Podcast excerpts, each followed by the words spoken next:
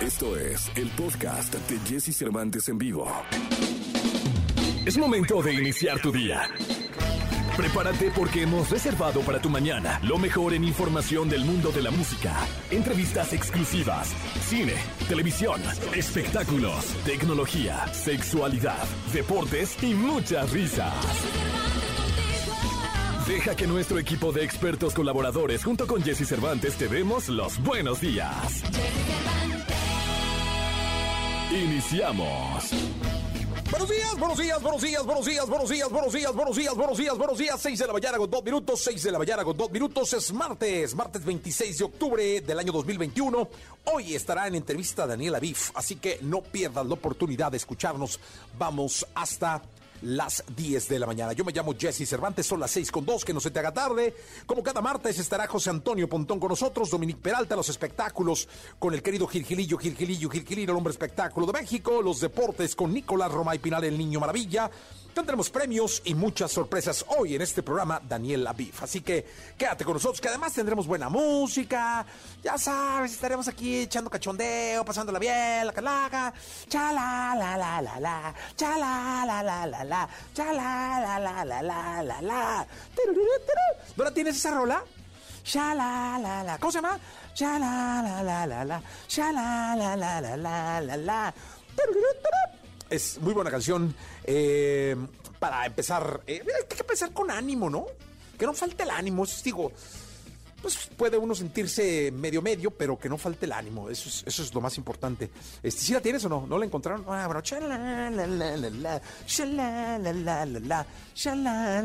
Ahí está. Ahí está. ¡Sule!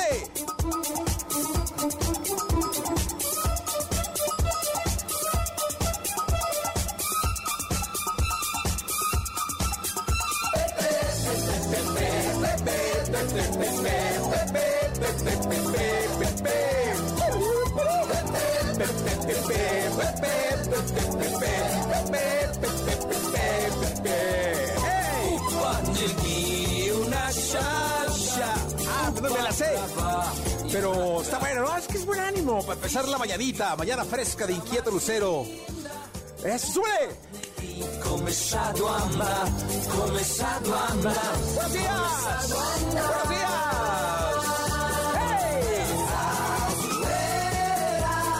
¡Dos!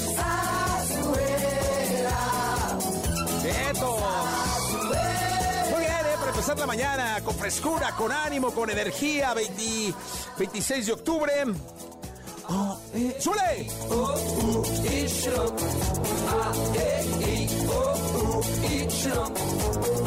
La sé, pero qué bien se canta cuando no se sabe uno las rolas.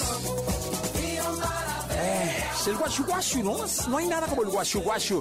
Así empezamos este martes. Con una frase. Esta frase está muy buena. Vamos a la frase ya para. Porque si no la gente va a decir, ah, este güey, qué pinche loco, ¿qué, no? Bueno, el chiste es que ya. Vamos con la frase.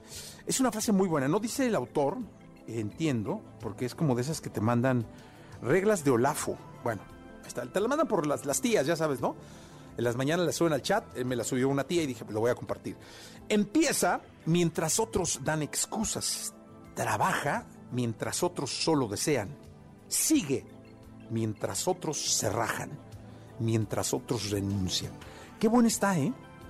Es que está el, asunto de la excusología, ¿no? La ciencia que, aplica y trata la excusa. Qué bárbaro, cómo vivimos de excusas, va.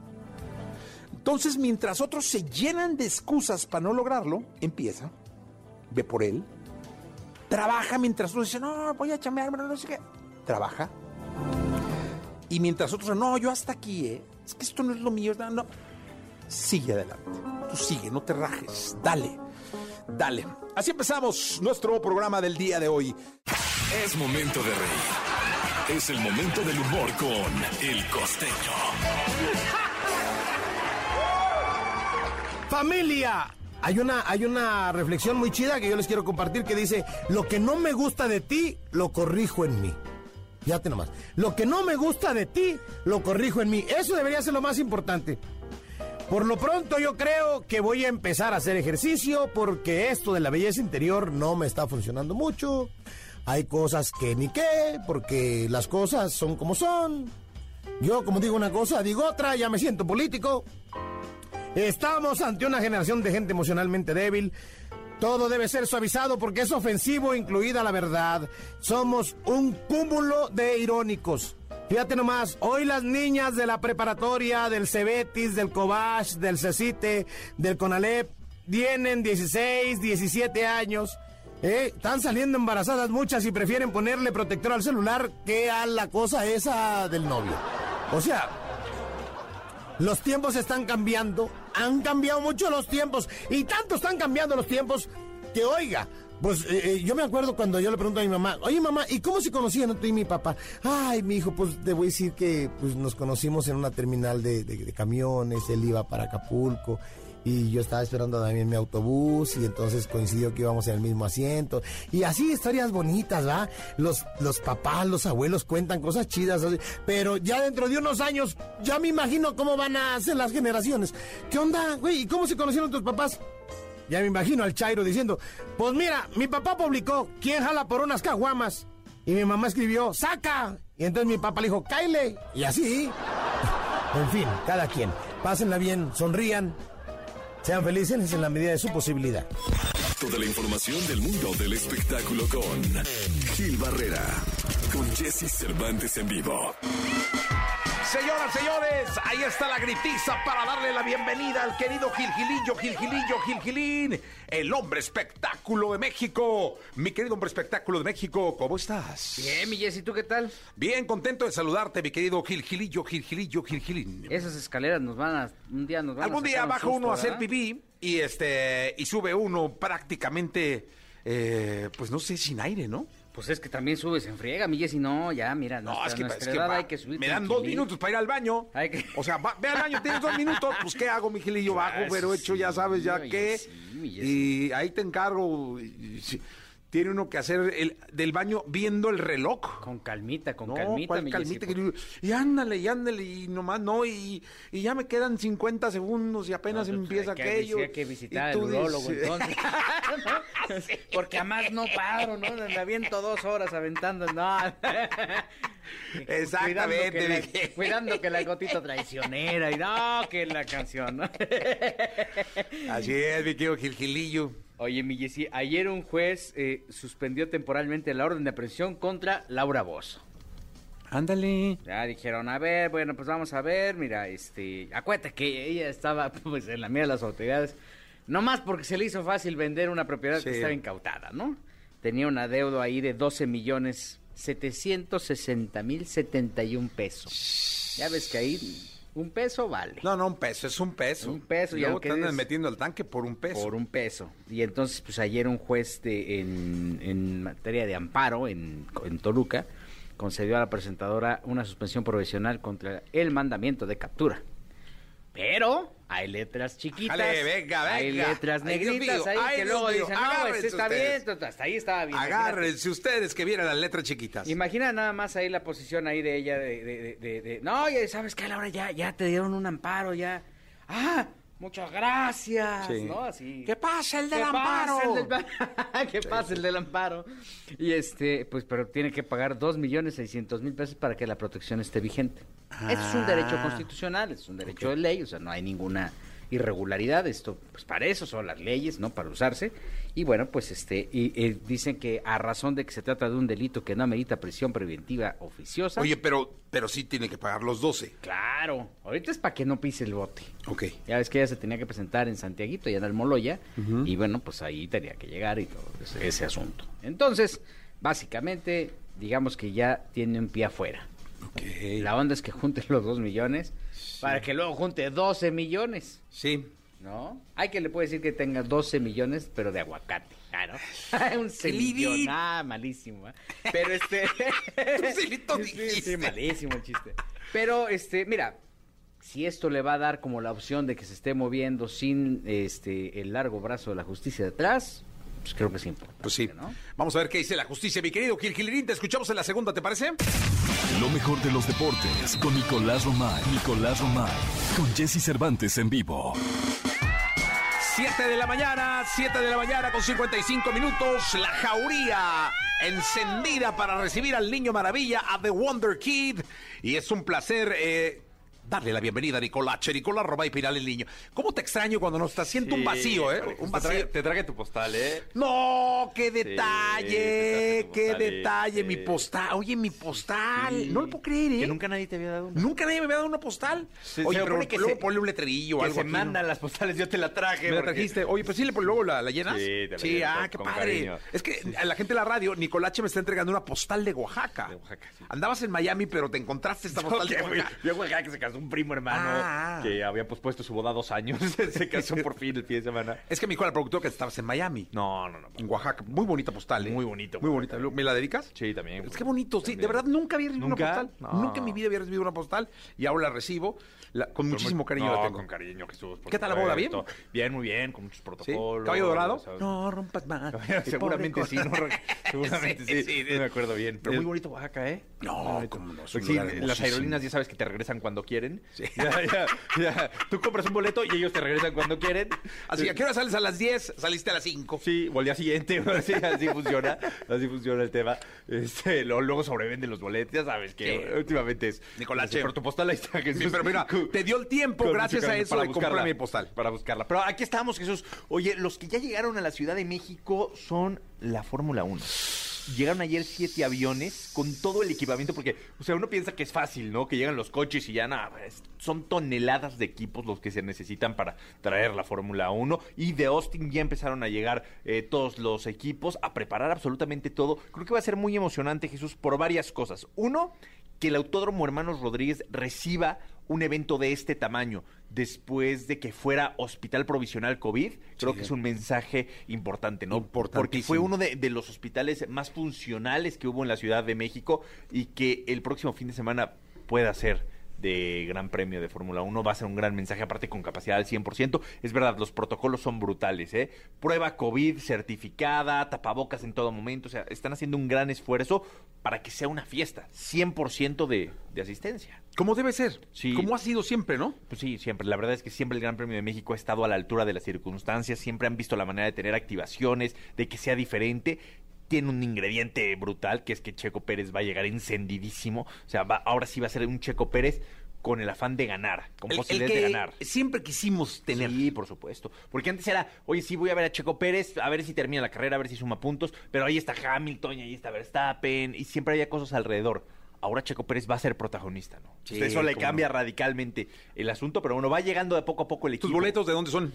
Mi- no tengo boletos. Ah, como Romay. No tengo boletos. Final, hombre, me hubieras dicho. Me quedé esperando que me invitaras. No, me hubieras dicho para apuntarte en mi lista. Porque no tengo Ah, yo los que tampoco. están pidiendo. No, yo también estoy pidiendo como loco. Sí, me quiero- pero tú- Un- Tengo un compadre en Puebla que me dijo, no, estoy haciendo las cosas para Aston Martin, igual y te consigo. Pero ya sabes cómo son. Luego, Pero tú cada año estás ahí. Pues, este, tengo una boda ¿Ese fin de semana? en Cuernavaca. Ay, híjole. De Marianito.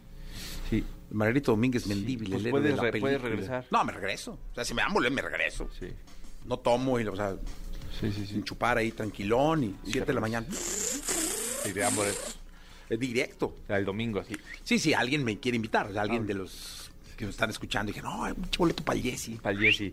Sí. ¿No? ¿No? va a ser un eventazo, va a ser espectacular, Jesús. Ojalá que, que la gente pueda ir, pueda asistir y que el Checo Pérez tenga una gran oportunidad. Y aparte, va a haber muchos eventos. Si no puedes ir a la carrera, va a haber un showrun en Reforma el miércoles previo a la carrera. No, pues tranqui. Entonces va a haber muchos, va a haber muchos eventos. Sí, tranqui, pues Ah. va uno a la carrera y ya. Tampoco- Bueno, es que hay muchos fans de la Fórmula 1, Hombre, que a lo mejor no van a tener la posibilidad de ir, Pero van a estos, estos, van a estos eventos alternos, sí, ¿no? Sí, por supuesto. es una fiesta. Oye, ayer no dijiste una nota que me pareció muy importante eh, comentarte y creo que el que lo hubieras omitido, sí, este, pues no sé, me deja muy tocado. ¿Cuál, Jesús? Que el. Atlas ganó 6-2. No dijiste ayer. Este, y yo creo que era muy importante que el público Lo- supiera. Lo dijimos ocho veces, Jesús. ¿Ocho? Dijiste que viste el partido dos veces. Tres ya. Eh, ¿No, ¿Entonces sí la dijo?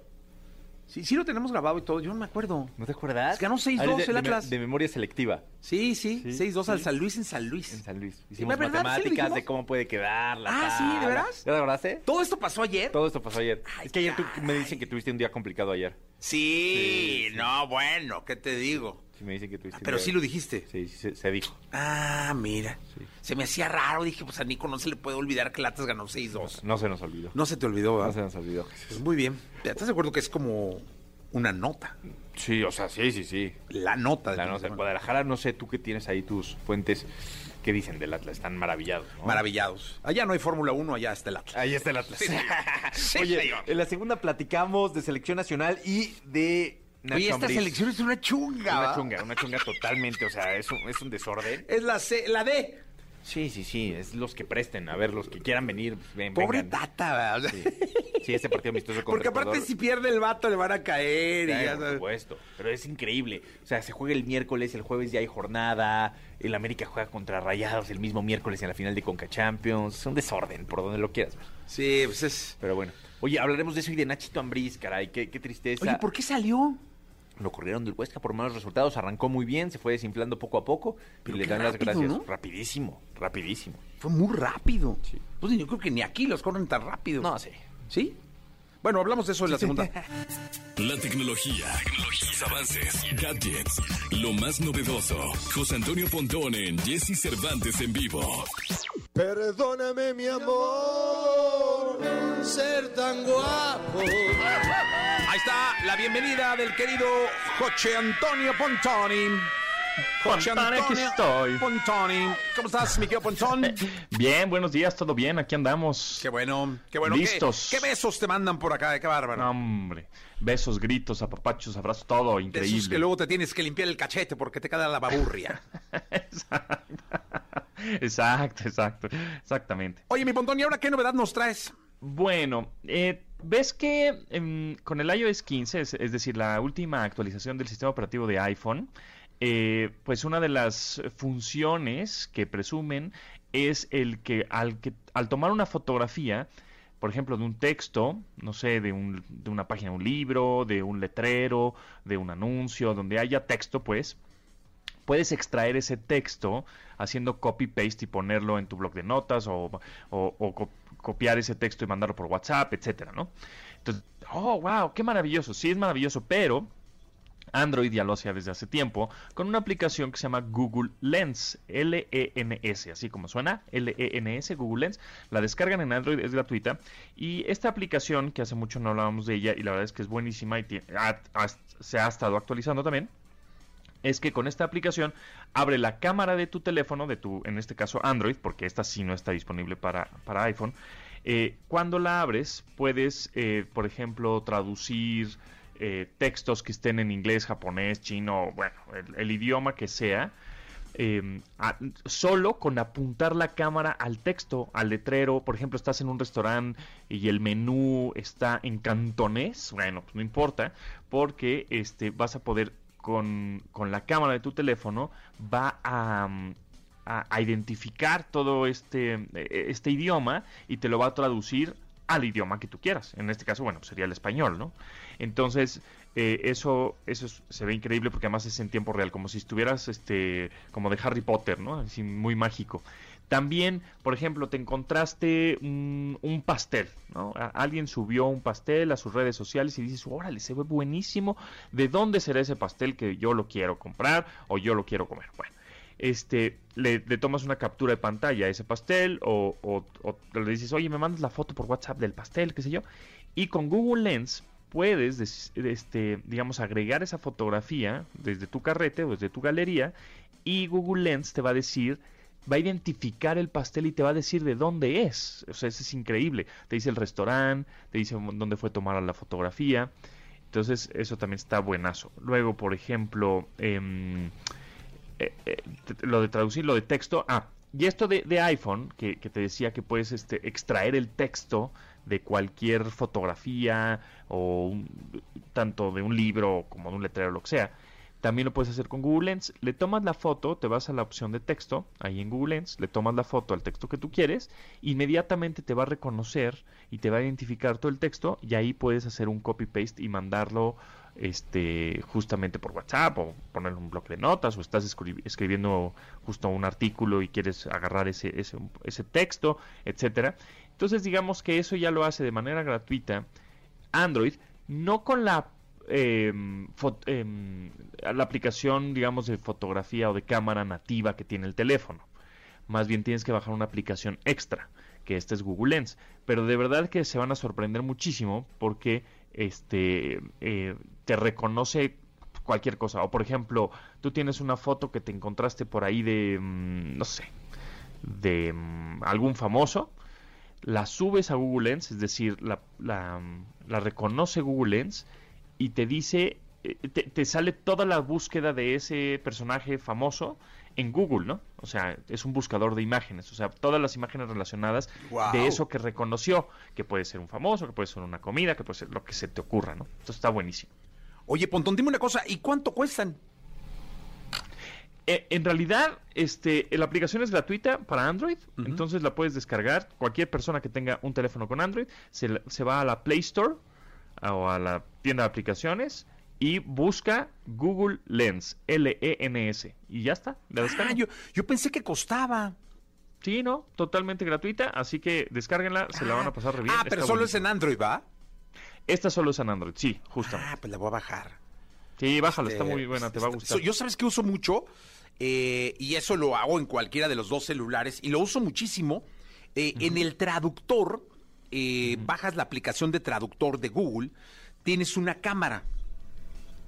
Esa cámara la, la- la oprimes y tú afocas el texto que quieres traducir. Tal cual. Y el, y el, pero eso también lo hago en el, en el iPhone. Y Sí. te traduce de inmediato. Es decir, De inmediato. tú afocas y estás leyendo la traducción simultánea. Eh, y por ejemplo, el otro día lo probé en, en- había un texto en, en árabe Ajá. y lo probé y ya sabes que le pones ahí que identifique el, el idioma. Eh, automáticamente, sí. Exactamente. Entonces, y, y le afoqué con la cámara. No manches la traducción, o sea, es, es impresionante. Y esa es la aplicación de traductor. Exacto. Es- esa es la aplicación de traductor que con Google Lens tienes traductor, tienes texto, tiene, o sea, como O que sea, es más completa, digamos, el Google Un Lens. poquito más completa. Ajá, es un poquito Porque más esta completa, no, o sea, pero esta bueno. puedes pegar el texto y te lo traduce. Eh, Sabes también que tiene este de traductor, te puede eh, dar la pronunciación, que también la uso para eso, es decir, pegas la palabra en inglés, le picas la bocina y te da, el- te da la pronunciación de la palabra, que eso también es muy bueno, eso es en el traductor. Y, y luego lo uso mucho para traducir textos, este, sobre todo en inglés, para cualquier eh, cuestión técnica o algo que, que hubiera por ahí, me lo traduce y en pantalla lo veo y luego le tomo una foto a la pantalla. Y ahí tengo la traducción. Pero entonces esta aplicación de Google Lens, me imagino que es mucho más práctica o es como el siguiente paso. Pues sí, digamos que es un poco más completa, porque además de, de traducir, también reconoce cualquier tipo de imagen que tú le subas o que Ah, tú tomes. Entonces está, está buenísimo. Descárguenla. Cualquier teléfono con Android, descárguenla y utilícenla. Está buenísima, les va a gustar. Es gratis. Es gratis. Es sí, como sí. casi todas las de Google, ¿no? Pues hay unas de paga, sí. Este, hay bueno, las que desarrolla Google sí son gratis. Sí, Son totalmente. gratis, ¿no? Esas sí, casi son gratis. Gracias, Pontón. Gracias a ti, Jessy. Nos vemos. Estas son las buenas noticias con Jesse Cervantes en Exa. Este fin de semana celebraremos el Día de las Naciones Unidas. El 24 de octubre se ha celebrado como Día de las Naciones Unidas desde 1948. En 1971, la Asamblea General de Naciones Unidas recomendó que el día se observe por los Estados miembros como un día festivo. Esta fecha ofrece una oportunidad anual para ampliar la agenda común y reafirmar los propósitos y principios de la Carta de la ONU, que han guiado a diferentes países durante los últimos 76 años. Un grupo de turistas que caminaban junto a un río se convirtieron en tendencia después de que salvaron la vida de dos personas que cayeron a este. Esto ocurrió en el parque Golden Earth en Canadá, donde dos turistas observaron a dos personas atrapadas en el borde y los salvaron improvisando una cuerda con sus turbantes. Estas personas cayeron después de haber resbalado y no tenían manera de salir, por lo que los excursionistas no dudaron en ayudarlos.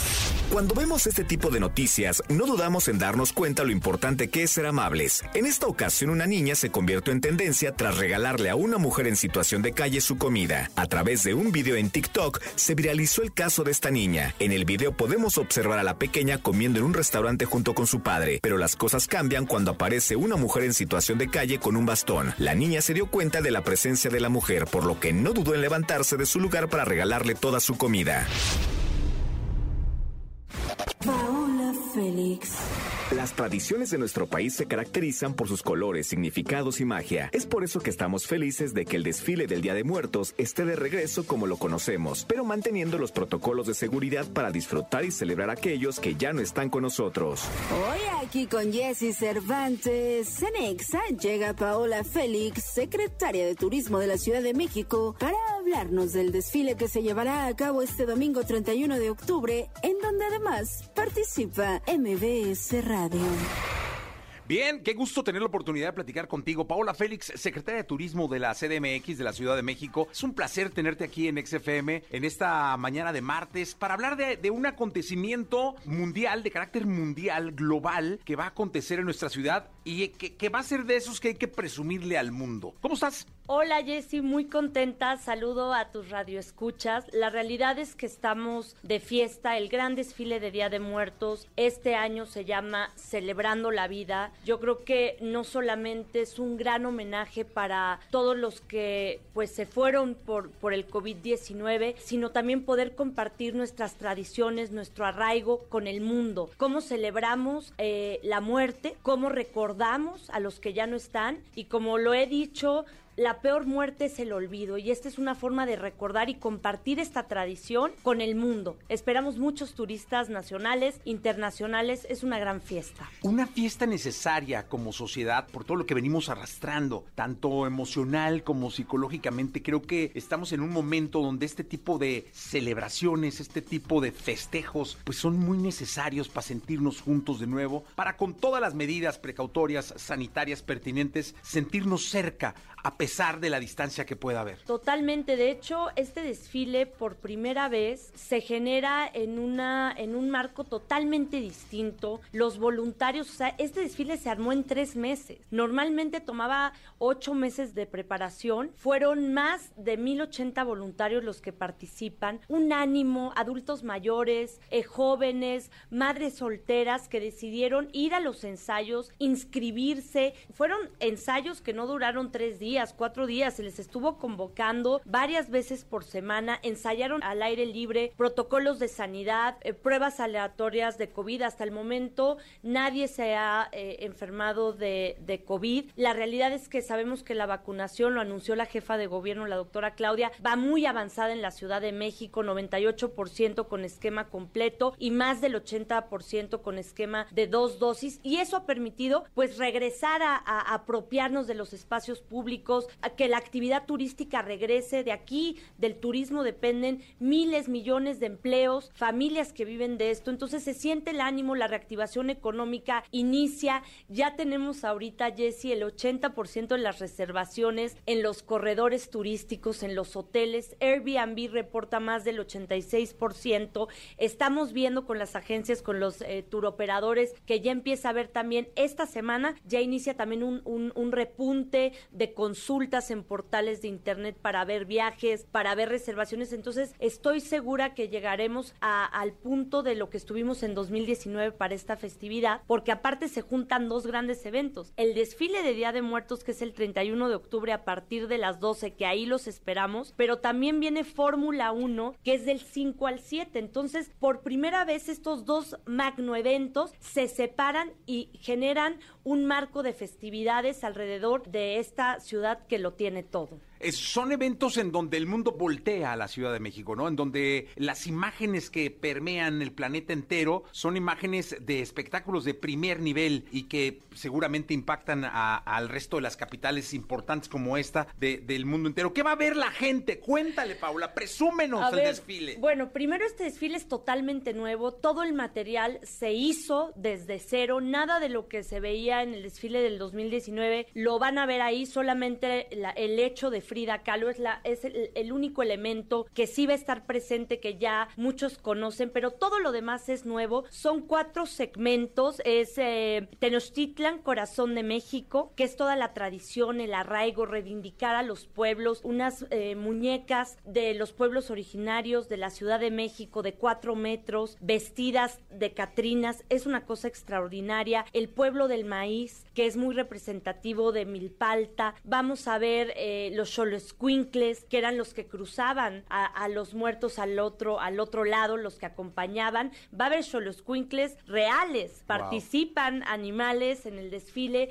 Vamos a tener también eh, magia y tradiciones, otro de los segmentos, los juguetes tradicionales, el valero, el torito, la lotería. Vamos a tener también eh, música. Por primera vez el desfile está musicalizado, música en vivo con cantantes de talla internacional. Voy a dar algunos, va a estar Yair, va a estar la Tesorito, Jesús Ochoa también es eh, embajador del desfile, Lilia Downs, Regina Orozco. Vamos a tener también al ejército mexicano con su ballet folclórico que acaba de ser reconocido en Moscú. Vamos a tener la inclusión de los grupos LGBT, TTQI, eh, con Catrinas Trans. Entonces es un desfile que muestra todo, todo lo que, todo lo que somos como ciudad, toda esta, esta vida, todo lo que converge, todo lo que se junta, la magia, la tradición, pero sobre todo el marco del México Tenochtitlan, que esa es la tradición que impacta al mundo. Todo eh, el arraigo que genera y la identidad que nos sentimos orgullosos de ser mexicanos y que tú ya lo has dicho, Jesse,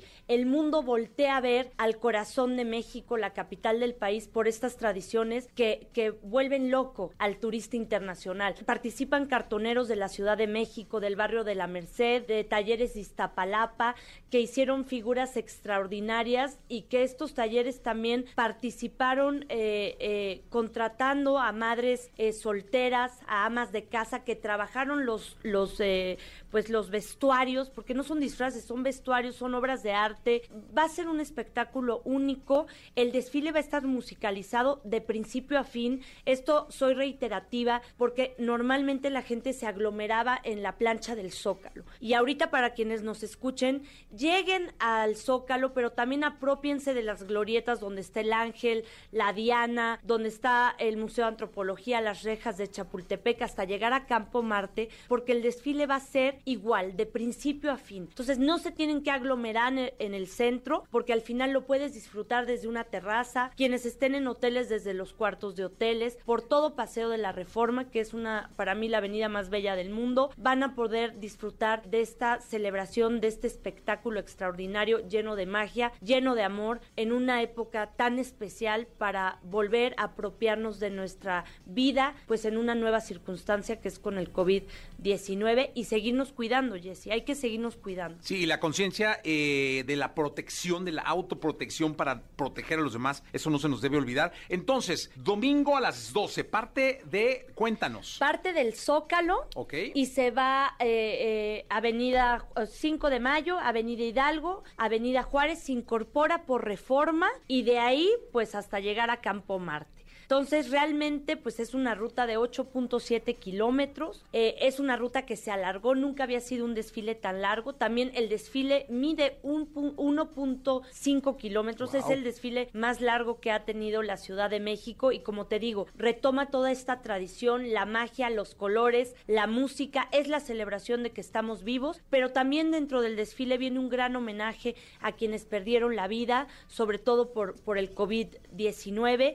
Eh, un homenaje también a los oficios de la Ciudad de México, por eso está uno de los segmentos es Ciudad de México hoy, que son médicos, son policías, los sonidos de la Ciudad de México, tamales, oaxaqueños, el organillero, eh, los que afilan fierro. Completísimo. Es el desfile más enriquecido. Participan 27 embajadas. Van a estar sus embajadores con las banderas representando, porque para estos países el desfile es eh, icónico, es importante y ellos van a dar también publicidad en sus países sobre el desfile. Hay un intercambio de promoción. Eh, participan grupos de personas con discapacidad. Hay diferentes contingentes, todos representados. Este año no hay maquillaje. Todas las máscaras que usan son las la cartonería de Catrinas y Catrines. El, el desfile tiene 50% mujeres, 50% Hombres. hombres. Te digo, se, se contemplan estos grupos de por todos lados la LGBT. inclusión y, y, pues el que el que todo mundo se sienta, que la sociedad y la historia de esta gran ciudad que está cargada de cultura y de historia Eso. de siglos, ¿eh? Eso. De verdad va a estar ahí. Eh, Paula, Paula Félix, eh, secretaria de Turismo, qué energía, ¿eh? Y qué entusiasmo, qué pasión le, le- le- le- le estás poniendo a esto. Muchísima suerte, ahí vamos a estar con las estaciones de radio y la verdad es que es un placer participar y ser parte de esto. Insisto, eh, eh, es algo que tenemos nosotros que estar conscientes, que el ser parte de este desfile es ser parte de, de cómo el mundo va a ver a la Ciudad de México. Totalmente. Una ciudad digna de ser presumida por todo, ¿eh? Raíz, historia, eh, movimientos sociales, culturales. eh, de aquí ha surgido una parte de la historia del mundo y es importante que lo presumamos y que seamos parte. Totalmente, Jesse. Y yo creo que una de las cosas más importantes, este desfile está hecho por la ciudadanía, por los mexicanos y las mexicanas que se sumen a ser voluntarios y que son quienes le dan forma y vida al desfile, tomando la calle, celebrando y dando un espectáculo al mundo. Somos parte del desfile, me da mucha emoción poder invitar, saber que van a estar, eh, van a estar ahí transmitiendo, la gente va a poder verlo también, escucharlo desde sus coches, sus casas, pero que definitivamente se pongan su cubrebocas, asistan, vamos a tener 60 funcionarios de la Secretaría de Turismo con chalecos en diferentes puntos, va a haber también eh, la presencia de la Policía Turística, Secretaría de Seguridad Ciudadana participa con 5 mil elementos, o sea, el desfile está arropado, está garantizado para que sea una gran celebración en familia, con sus hijos, con sus hijas, viene muchísima gente de, de todo, de todo, eh, de país? todos los de todo el país. Entonces es una gran celebración en la ciudad que lo tiene todo, capital cultural de América y que somos orgullo. Me da mucha emoción poder decir que soy chilanga y que estamos dando una muestra de la grandeza que, que, que somos como país y como ciudad. Así lo es. Paola, muchas gracias. Gracias, Jessy. Gracias por estar acá. Vamos a escuchar justo el spot promocional de desfile. La unión de la vida y la muerte es tan especial como el amor y la música. Cada año los vivos y los muertos nos volvemos a encontrar. Para disfrutar los momentos que compartimos, acompáñanos en el desfile de Día de Muertos, México Tenochtitlan, celebrando la vida, la vida, Domingo 31 de octubre, 12 de la tarde. No te pierdas todos los detalles del desfile más grande e icónico de México. Estaremos en el desfile desde el Zócalo hasta Campo Marte. Y todos los detalles los podrás escuchar a través del 104.9. En Exa FM 104.9 estamos contigo en todas partes hasta que la muerte nos separe. Toda la información del mundo del espectáculo con Gil Barrera, con Jesse Cervantes en vivo. Llegó el momento de la segunda de espectáculos. El querido Gilgilillo, Gilgilillo, Gilgilín, el hombre espectáculo de México. Mi querido Gilgilillo, Gilgilillo, Gilgilirí. ¿Cómo estás? Bien, mi Jessy. Oye, pues qué, qué, qué, qué bien le va a quién es la máscara, man, Ah, cuenta, lo vi el fin de semana. ¿Y qué te parece? Fíjate que es que te hacen falta, pues por ejemplo a mí Mónica Huarte, eh, siempre que la veo me acuerdo de ti y eso es que ya ves cómo eres. Ay, sí, échame la culpa. es que te acuerdas que dijiste aquí que de todo se reía, que era como Sí, te pone de nervios, ¿no? Así, ¿de qué te ríes, no? Entonces ya me pone de nervios. Eh, pero no, bien, bien. Y luego saca- lo único que me sacó de onda es que eh, la hormiga fue una chava de Televisa Deportes que como que yo no la conocía. Sí, este... Bueno, yo no, se enojen. Adriana... A ver, ahí está, fíjate. Sí, no yo, yo fíjate que yo me quedé igual. La verdad. La verdad es que ¿eh? cuando, cuando dije, bueno, ¿quién es? A ver, la productora tampoco se sabe. ¿Cómo se llama? Monsalve, Adriana Monsalve. se llama. Ay. Bueno, pero creo que le va al Cruz Azul, por eso la, la Ah, ubica la por eso sí. No, pero este sí, yo también sentí como que, ah, ay, después me salieron con Faisy y dije, ah, bueno, como quiera, a Faisy lo veo en todos lados, ¿no? Sí, sí, sí. Faisy, digo, bueno, es como quiera, es más, fue lo único, ¿eh? familiar. Pero vean, o sea, el, el programa se ve que sí te emociona. O sea, sí, sí, yo iba hasta a votar. Sí. Oye, pues mira, eh, eh, mantiene los eh, arriba los 3 millones 800 mil, es Muchísimo, un numerazo, es un la verdad. O sea, Sí. pues eh, doblete a Exatlón, Doblete. doblete, doblete sin O problema. sea, el Exatlón traen como unos 700. Unos, uno, uno 425, más o menos, con picos de 1.500 y bueno, pues la máscara picos de 1.800. Regularmente esto ocurre en la fase final o en el momento en que van a descubrirle de identidad a uno de los personajes. Ahí es donde Chile Ahí es cuando se dispara toda la Yo a veces audiencia. me espero, ¿eh? O sea, como que no veo lo ya, nomás veo el, el último. Sí, sí, sí. Yo la verdad es que sí estaba bien tranquilo ahí, viéndolo ahí con la familia, ya sabes, comentando. Ay, ¿quién es? ¿Quién es? No sé, pues a lo mejor es el del Junán. No, no es el del Junán. ¿Quién es? No, que Laura Bozo. No, tampoco No, es. hombre, ahorita no sale. Tuvo un pico de 3.967.000, que es un muy buen número, pero no le llega a mi desalmada, mi Jessie, ¿eh? que es, oye, más de 4 millones de audiencia el fin de semana, el viernes. Híjole, qué locura, ¿no? No, no, no, mira, está la gente viendo televisión, la gente se está distrayendo, que es lo importante, y creo que este, la fórmula ya es una fórmula de por sí exitosa, Sí. que no se está desgastando, y bueno, pues este, creo que bien vale la pena hacer el reconocimiento por los niveles tan altos de audiencia que tiene mi Jessy, porque esto quiere decir que la gente se está divirtiendo. Qué bueno, mi querido Gil Gilillo, Gil Gilillo, Gil Gilín. Algún día méteme ese rollo, ¿no? Méteme a la máscara. A la máscara, sí, para que digan, ay, la ¿quién es? ¿Quién es? ¿Y ese quién era, no? Jessy, y todos, ah, no, pero no, nos pasa, no sé si te pasó con, con, con la de Sí, Televisa la neta, sí. Digo, con mucho respeto. Sí, sé yo que la también. productora es ¿no? fan, Y- pero yo no. Es una chava que tiene muchos, 14 años de trayectoria, Ah, no, me no. parece. ¿eh? Pero a la hora de que la destaparon así, como todos ahí de, ¡ay, qué buena onda! ¿Y ¿Quién es? Está guapísima, ¿no? Sí, ah, sí, No, claro. se fue a- como vi los, los, los goles del Atlas, se fue todavía vestida a la jugada. De, Ah, exacto, sí, sí, Sí, es cierto. ahí estuvo ahí con. ya- ya- ya- Y ahí sí disfrazada dije, ah, mira, ella es. Con, con el personaje de la hormiga, Sí. porque no son disfraces, son personajes. Son personajes. Oye, pero además, ¿sabes que es un ejército de, de, de vestuaristas? Sí, no, y lo hacen maravillosamente. Es una obra de arte. Lo mejor de los deportes con Nicolás Romay. Nicolás Romay. Con Jesse Cervantes en vivo. Ahí está Nicolache, ahí está Romay, ahí está Pinal Pinalilla. Oye, Jesús, con mala noticia, ¿eh? Creo que es una mala noticia para el fútbol mexicano, para la industria, lo de Nacho Ambriz. Oye, pero ¿por qué lo corren tan No andaba rápido? bien con, con el Huesca, la verdad. Arrancó muy bien, ¿te acuerdas que arrancó de maravilla? ganando. Y que sí, sí, sí, no, partidos seguidos y parecía que el Huesca iba a estar en las posiciones altas de la tabla, que iba a conseguir el ascenso. Eh, termina por desinflarse y le dan las gracias a, a Nacho Ambriz. Eh, muchos medios de comunicación española decían con lo que costó que Nacho Ambriz dejara México y hay que dimensionarlo. Nacho Ambriz se va siendo campeón del fútbol mexicano. O sea, recién consigue el campeonato con León, decide, tenía ofertas de varios equipos. Cuando decide no renovar con, con León, tenía vari- varias ofertas. Él se quiere ir a España. Se va a la segunda división de España y que lo terminan por, por correr antes de que termine el torneo. Es una muy mala noticia. Oye, cuando allá son torneos muy largos, Son ¿no? muy largos, son muy Entonces, el que despidan a alguien así tan de manera tan abrupta y con tan poco tiempo, luego te hace pensar que pudiera haber algo más, pero no, no sé. No. Fue muy precipitada la- la- el despido, ¿no? Sí, la verdad es que de, de llamar la atención, eh, para mal, evidentemente. Eh, la Liga de, de España es muy competitiva, la segunda división. El Huesca de, de- de Nachito Ambriz no estaba como que ellos esperaban, va en la posición número 12, eh, 15 puntos. Y recordar que ahí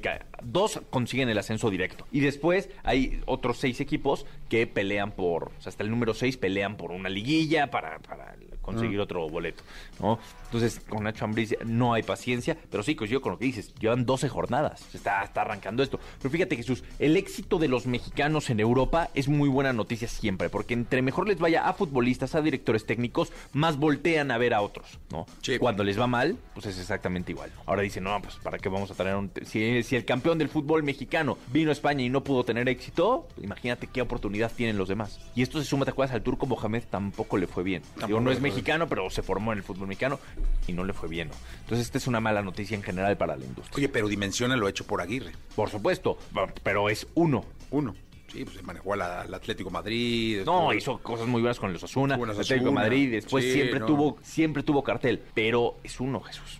¿Y qué, qué va a pasar con Emil? ¿Se viene? Pues eh, yo creo que ahorita mm, sí va a tener varias ofertas. ¿no? Sigue siendo un no, tecnicazo. no, ahí está la Chiva, por ejemplo. Ah, ya lo estás postulando. Sí, cómo no. Sí. Es un súper tecnicazo para Guadalajara. Yo sé que eres muy amigo de Leaño, pero, Sí, sí, sí. Pero ahí está. O sea, Nacho Ambriz es un muy buen técnico para, el- para- para cualquiera. Para cualquier equipo del fútbol mexicano sí, sí. es una gran opción. Es una gran opción. Gran opción. Es- veremos qué es lo que termina pasando con, con eh, Nachito, con Nachito Ambriz. Oye, Jesús, hoy arranca la Serie Mundial, ¿eh? ¿estás listo ya? Listo, pero pues, este, no están mis Angels, los Dodgers. de mis ya sabías hace dos meses que no iban a estar, ¿no?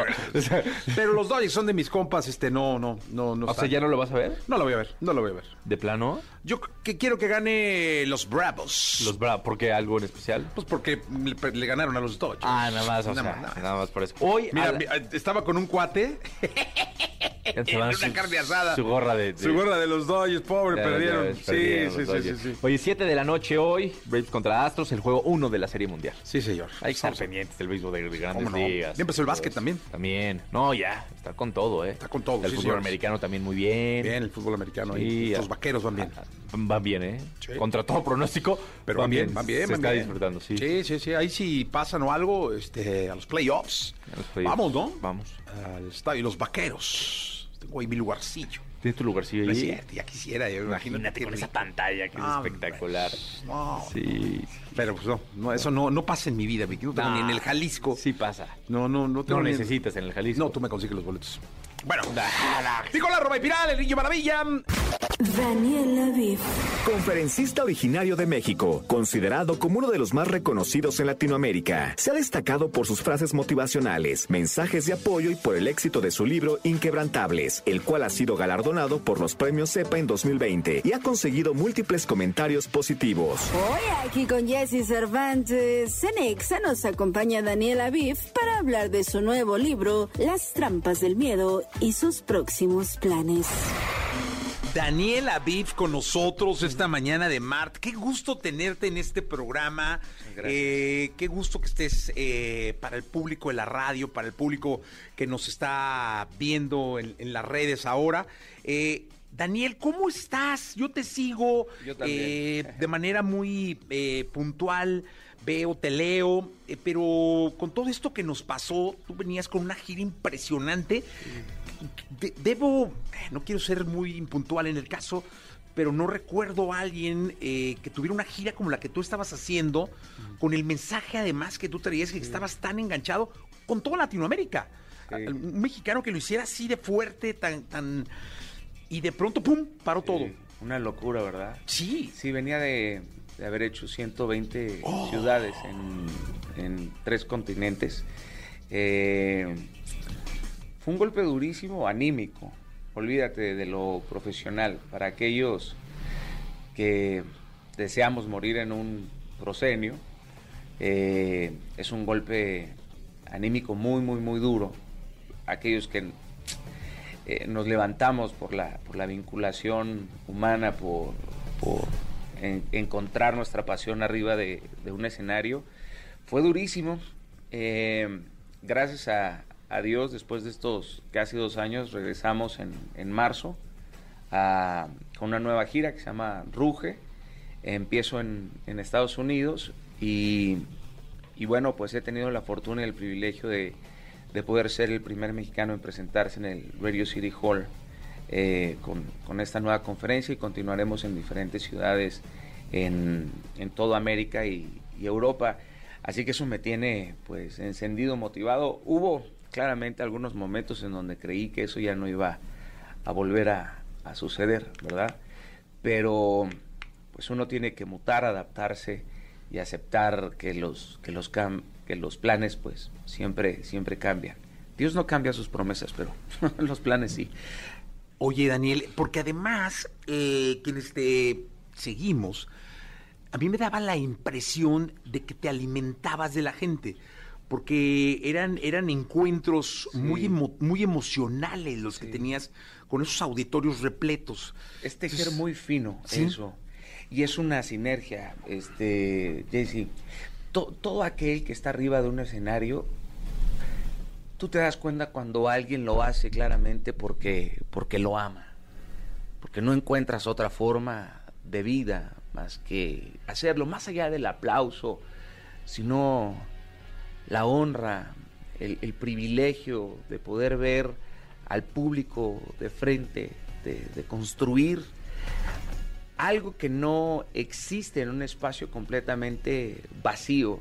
En mi caso, pues que me visitara una familia entera, un matrimonio, un grupo de jóvenes, eh, una madre, un abuelo y su, y su nieto, y salir al escenario y, y lograr claramente esa energía de, alto voltaje. ¿no?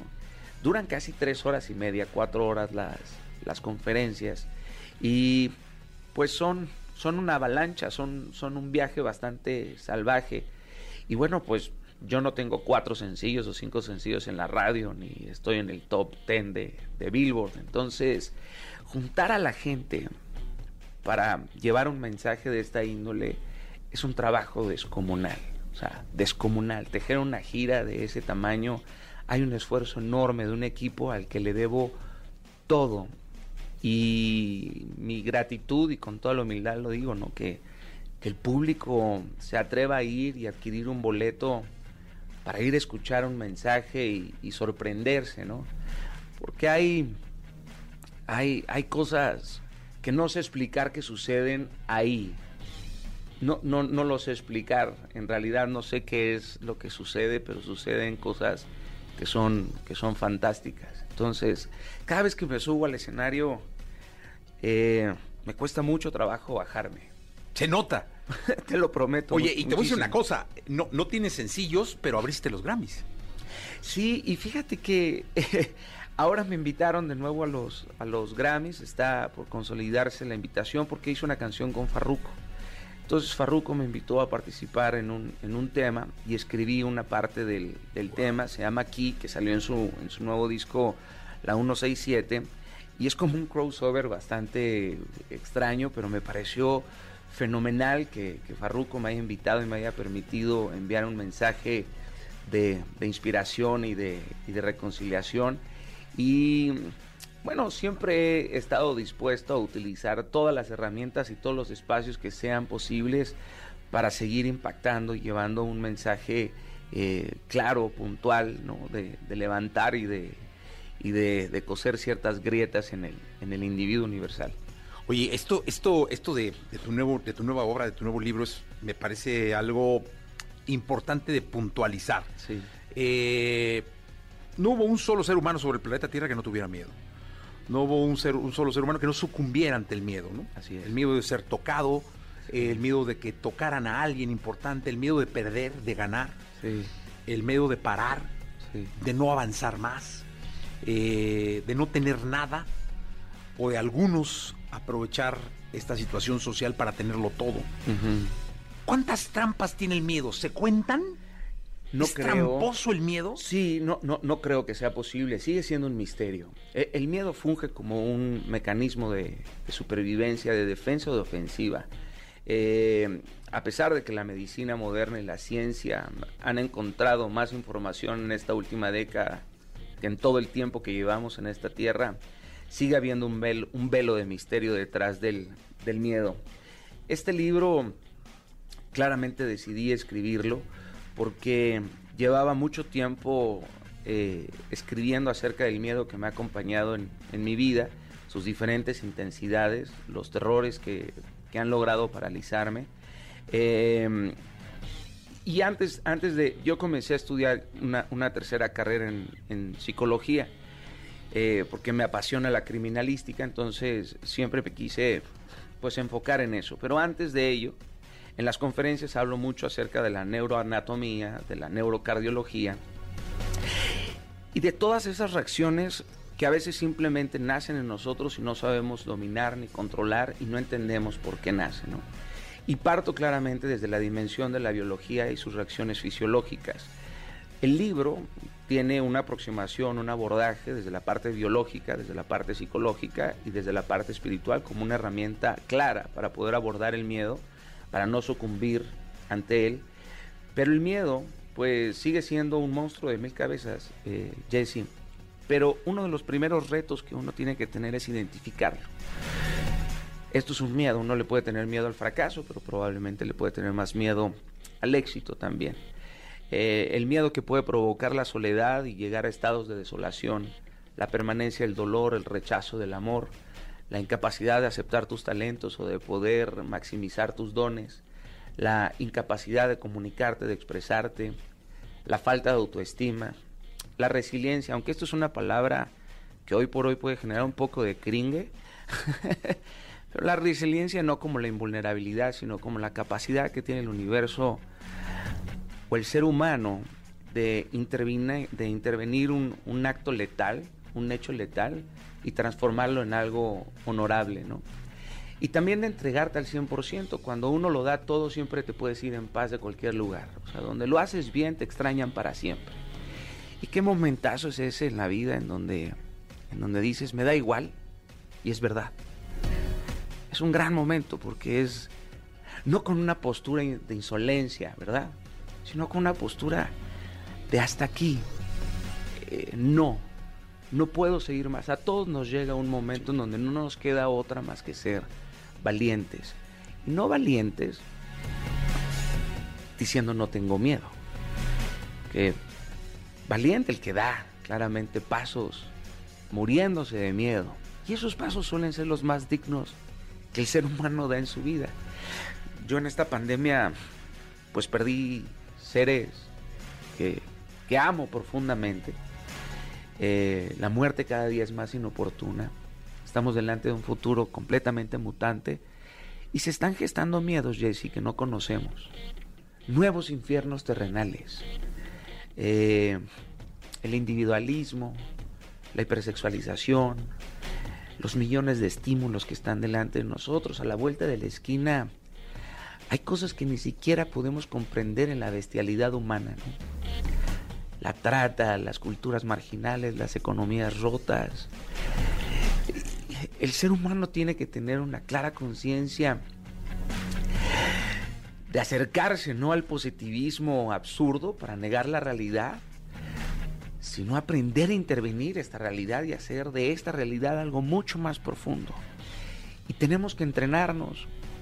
Y hay un espacio en la educación de todos los seres humanos en donde debería de otorgársele de verdad una enorme importancia al equilibrio de la salud mental, de la salud emocional y de la salud espiritual.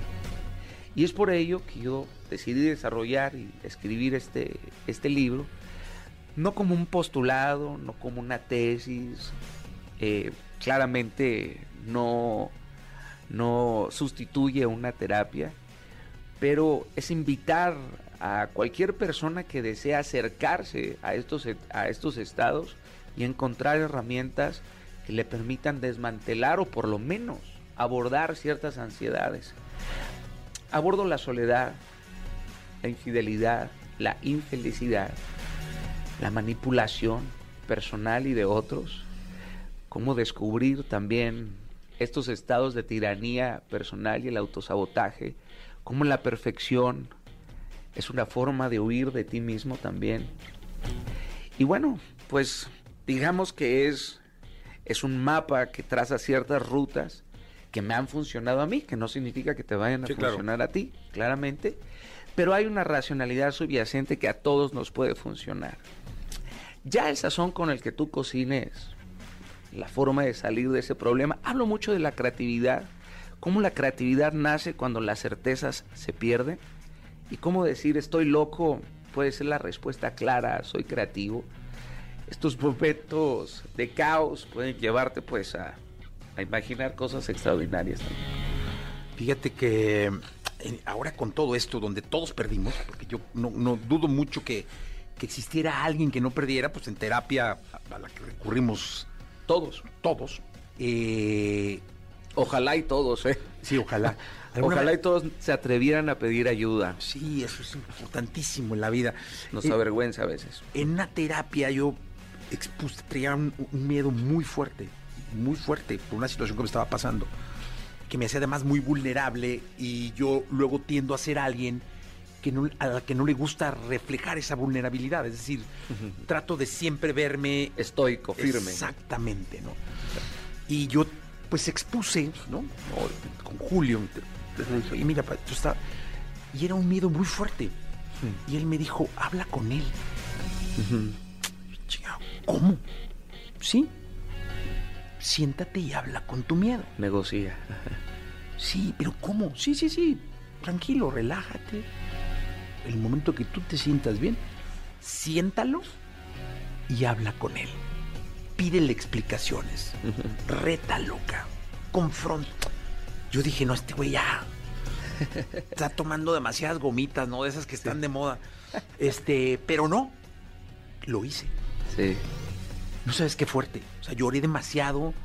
Este, pero sentí después un alivio bárbaro, hablar con mi miedo. Bueno, me- hablar es un acto maravilloso, es un... Creo que esta pandemia nos llevó a tener esas pláticas incómodas que habíamos guardado en un cajón y a darnos cuenta que no somos tan buena compañía como imaginábamos. Y claro que la pandemia puede maximizar las intensidades de los miedos. En este caso, bueno, hablar con ese miedo pudo haber funcionado muy bien. Hay, con hay otros miedos con los que uno no debería ni siquiera hablar. Había habría que desmantelarlos. Claramente si se te acerca una pantera, pues no quieres, no quieres, no quieres de- definir si viene en modo juguetón o, o- o está pensando en, en devorarte. Eh, si los los miedos también pueden ser un motor extraordinario en la vida, ¿verdad? Si te están temblando las piernas porque estás soñando con algo, es probable que estés soñando justo al nivel de tus talentos y de tus dones. Pero si no te tiemblan, a lo mejor estás soñando muy abajo. Y no quiero romantizar claramente el, el- miedo, ¿no? Eh, la mente es mucho más caótica que la realidad.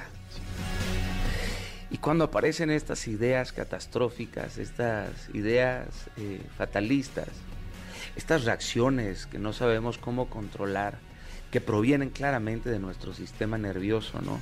Que es un entramado gigantesco. Comprenderlo y definirlo, entender lo más básico de su biología, o sea, comprender el sistema autónomo, somático, el simpático, el parasimpático, comprender todas sus funciones. Cuando la gente dice me estoy cagando de miedo, Jesse, es literal. Se para la digestión, se dilatan las pupilas, pero hay formas de balancearlo. Cuando llegan estos golpes de ansiedad, porque a todos nos llegan estos pensamientos de terror, porque date cuenta el aumento que ha habido en los intentos de suicidio. Ya es la segunda causa de muerte a nivel mundial entre jóvenes de 19 y 27 años. Esto es un asunto de salud pública, pero de los sesenta y tantos países que están ingresados en la OMS, solamente 18 tienen un plan de acción para poder tener un plan ofensivo versus el suicidio, por ejemplo. Pero parecería algo esotérico, pero una meditación o una respiración diafragmática te puede permitir ganar perspectiva y horizonte en el momento en que aparece un pensamiento catastrófico. Esta ansiedad solamente, claramente esta posibilidad llega cuando has entrenando y cuando eres, cuando eres consciente, pero hay unos miedos que te abordan y toman el control de tus emociones, pero el sistema nervioso gestiona nuestras emociones, todo el mundo sensorial, todo lo que entra por nuestros oídos, por nuestros ojos, por nuestro olfato. Entonces conocerte es aprender a tenerte menos miedo, es aprender a leer el instructivo claro de lo que eres, porque somos una máquina fantástica, realmente fantástica, fabulosa. Y cuando abordas esto y lo comprendes de forma eh, desmenuzada, pues uno mismo puede sentarse a comprender de qué tamaño es la intensidad de tu miedo. Uno puede tenerle miedo a volar, por ejemplo. Yo le tengo mucho miedo a volar. Antes me daba muchísima ansiedad un día antes de salir a volar. O sea, ya desde un día antes yo ya estaba, ah, sudaba, me temblaban las manos y cada momento que se acercaba más la hora de llegar al aeropuerto, pues la intensidad era todavía más angustiante, ¿verdad? Empiezas a, a, a súper salivar, a sudar.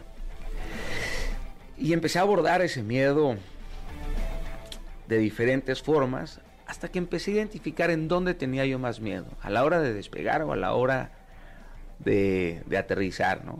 Yo me metí y le veía la cara a los pilotos, Jesse. Wow. Yo decía, no vaya a ser que este tipo esté triste o deprimido, brother. y ahorita nos vaya a tumbar a todos. Este, e- empecé a investigar cómo desmantelar eso. Durante siete años fui aracnofóbico, por ejemplo. Hasta que un día, yendo en el periférico a 100, 120 kilómetros por hora, apareció una arañita pequeña en mi, en mi parabrisas. Yo no podría pensar que un miedo así o una fobia, porque que suelen ser irracionales, las fobias, pues no va a poner en riesgo tu vida. Pero yo solté el volante.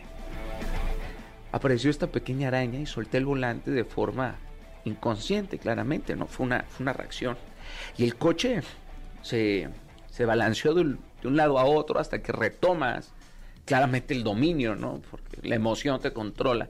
Y ahí decidí hacer algo que dije, si esto acaba de poner en juego mi vida, ¿cómo le puedo permitir a este miedo que crezca y crezca? Los monstruos que vivían debajo de tu cama ahora viven en tu cabeza. Y si no los matas antes de que se conviertan en unos gigantes y utilicen más espacio en ti, porque estos miedos se alimentan. Uno puede sentir hasta placer por evitar un miedo. Wow. Porque hay una recompensa. O sea, eh, me da miedo contestarle a mi jefe.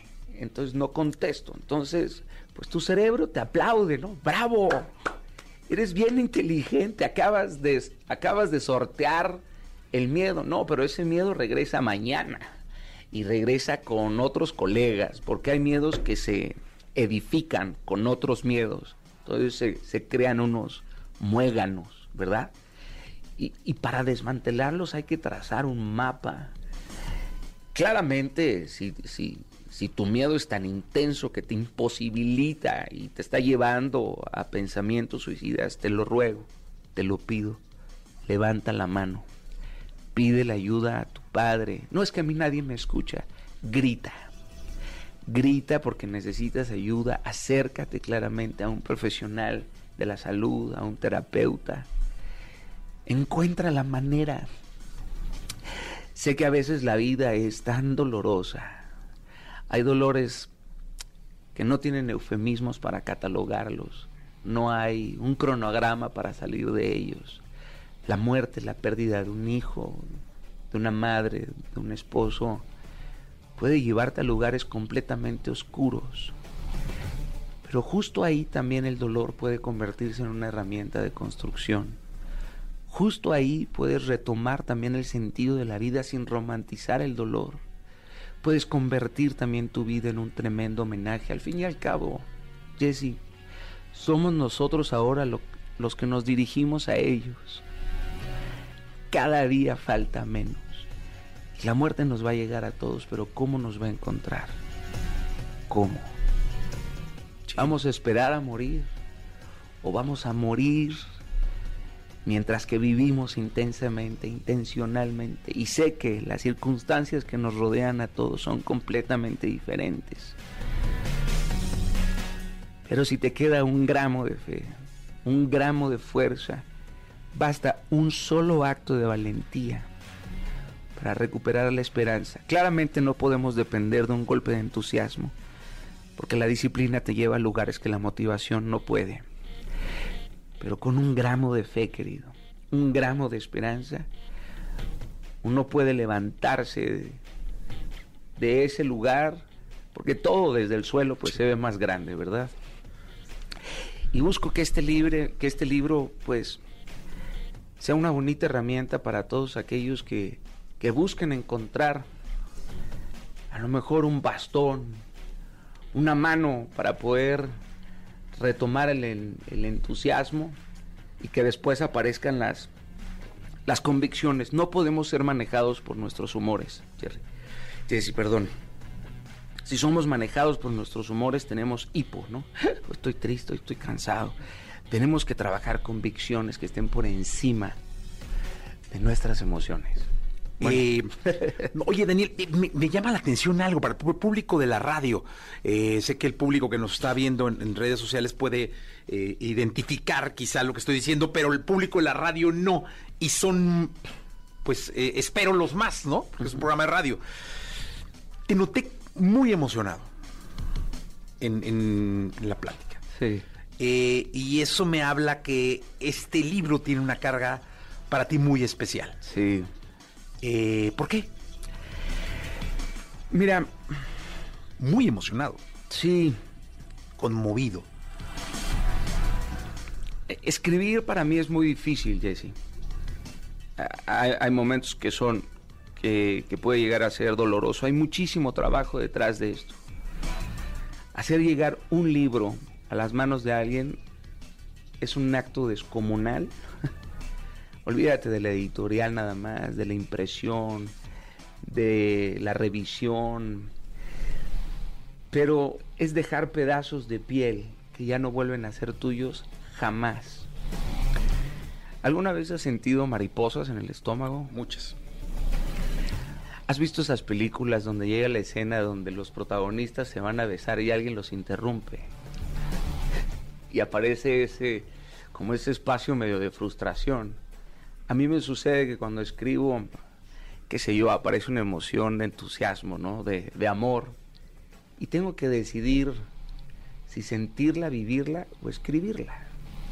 Cuando la escribes, ya no es tuya, ya no te pertenece. Pero paradójicamente, aquello que escribiste regresa a ti multiplicado tarde o temprano. Porque un día vas caminando en la calle y te encuentras a alguien que te detiene y te dice, gracias, brother. Muchas gracias. Esta frase que tú escribiste, esta obviedad, esta simplicidad, que la simplicidad no carece de complejidad, sino es una gran virtud de la verdad y la verdad como la genialidad que todos poseemos. Cuando yo recibo eso, recibo el mayor honor y el mayor privilegio y esto se convierte en mi paga, en mi honra. Entonces ver ese libro ya engargolado, ya forjado, que lo tengas tú en tus manos, que yo esté aquí, que me desperté con todo el entusiasmo de venir a trabajar en mi promoción y de contarle al mundo entero que hay una pluma que se derramó en ese lugar y que hay un bosque entero gastado en servir a miles y miles de personas. Lamentablemente hoy vale más un bosque cortado que vivo, pero ahí está en un libro mi vida también, mi, mi intencionalidad, mi propósito. Y a lo mejor muchas personas no les gusta mi trabajo. Y hay otras que sí, pero con eso me basta. Y que alguien compre un libro es un privilegio hermoso. Yo, yo, mi, mi, mi pasión, mi oficio, mi vocación es escribir. Doy conferencias y hago un montón de cosas, pero mi pasión, mi más grande pasión es, es escribir. Entonces verlo ahí es, es, y que tú lo tengas en las manos y que alguien me dé un espacio y que la gente que nos está escuchando en la radio, pues, pues, claro, me brillan los ojos porque es mi, porque es mi pasión. Pues qué bonito. Muchas gracias. Qué bonito que pase y espero que no te deje de pasar nunca. Carajo, sí, porque sí, sí he perdido a veces la capacidad de asombro y es, y es terrible. Es, es, es, es terrible. Porque la capacidad de asombro de- del ser humano es, es la que nos ha traído hasta aquí. Hasta aquí. La imaginación. Pensar cosas claramente que no existen, ¿no? La creatividad. Ya hoy todos piensan que la creatividad, Jesse, es inventar Facebook y Twitter. Y ya a todos se les olvidó el post-it. el tipo que le puso pegamento al papel, el clip. Adentro de nosotros yace un universo espectacular. Pero como estamos en una sociedad que te quiere aceptar tal y como no eres, entonces ya ser quien eres ya es un éxito. Ya es un acto revolucionario. Entonces, para mí salir con mi libro y escribir en mis redes sociales, a pesar de ser brutalmente criticado, perseguido, condenado, crucificado, etiquetado, que la gente piensa que me conoce por un tuit. Imagínate eso, atascados de prejuicios en esta nueva inquisición que son las redes sociales. Pues salir a la calle con la frente en alto y decir, este soy yo, estas son mis ideas, aunque sean miserables, si quieres. Aunque sean malísimas mis ideas, aunque sean idiotas, estúpidas, pero son mis ideas. Y estoy dispuesto a caminar con ellas. Y eso me hace sentirme muy orgulloso, ¿sabes? Soy alguien que sufre con orgullo de ser quien soy. No pretendo ni ser un genio, ni un gurú. Soy un ciudadano de a pie que está dispuesto a levantar su voz y de aportar lo poco que yo veo de la vida. Han sido, tengo 38 años y, y, he, y he sudado y nadie me ha regalado absolutamente nada desde hace, pues tú como me conoces hace años, ¿no? Y he pasado por N cantidad de mutaciones. De servir un plato como mesero, a ser dueño de compañías, a no tener nada, a perderlo todo. Y esa es mi aventura. Pero siempre he estado dispuesto a que valga el riesgo y no la pena. Y heme aquí, heme aquí hoy haciendo esto. Mañana no sé. El público me retirará, seguramente. Y no sé si mañana vaya a ser chef o solamente voy a tener un consultorio cuando termine mi carrera de psicología o me dedique a visitar cárceles y criminales. No lo sé, pero mientras tanto, aquí está mi segundo libro y espero superar el éxito del, del anterior y, y, que la gente me, me, acompañe también en las conferencias y en las redes sociales. Que así sea, Daniel. Así sea, y aquí, seas lo que seas, siempre tendrás un buen amigo y un buen lugar para lo compartir, sé, lo compartir y, y, platicar. Lo sé, querido. Tú siempre has sido alguien eh, que ha estado dispuesto a, a sumar y a darle espacio a otros. Así que muchísimas gracias. Y agradezco que me des chance de hablarle a tu, a tu público, ¿no? Siempre me siento honrado, así que gracias. Y también conmigo, claramente, cuentas para lo mucho o lo poco que pueda yo ayudar y servir. Daniel, muchas gracias. A ti, papito, muchas gracias. Continuamos. Escuchaste el podcast de Jesse Cervantes en vivo.